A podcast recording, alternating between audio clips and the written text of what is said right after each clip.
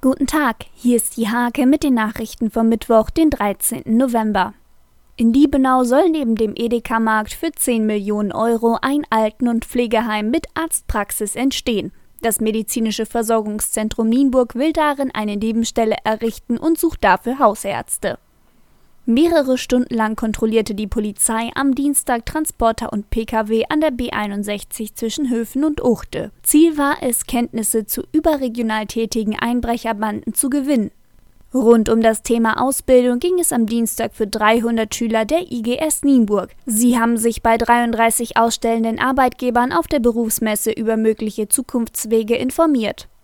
Die Sportstiftung im Landkreis Nienburg unterstützt Handballtalent Bastian Klarsen. Der 14-jährige Torwart spielt aktuell für die HSG Pferden und gehört bereits der Niedersachsen-Auswahl an. Im Februar steht die Sichtung für den Bundeskader an.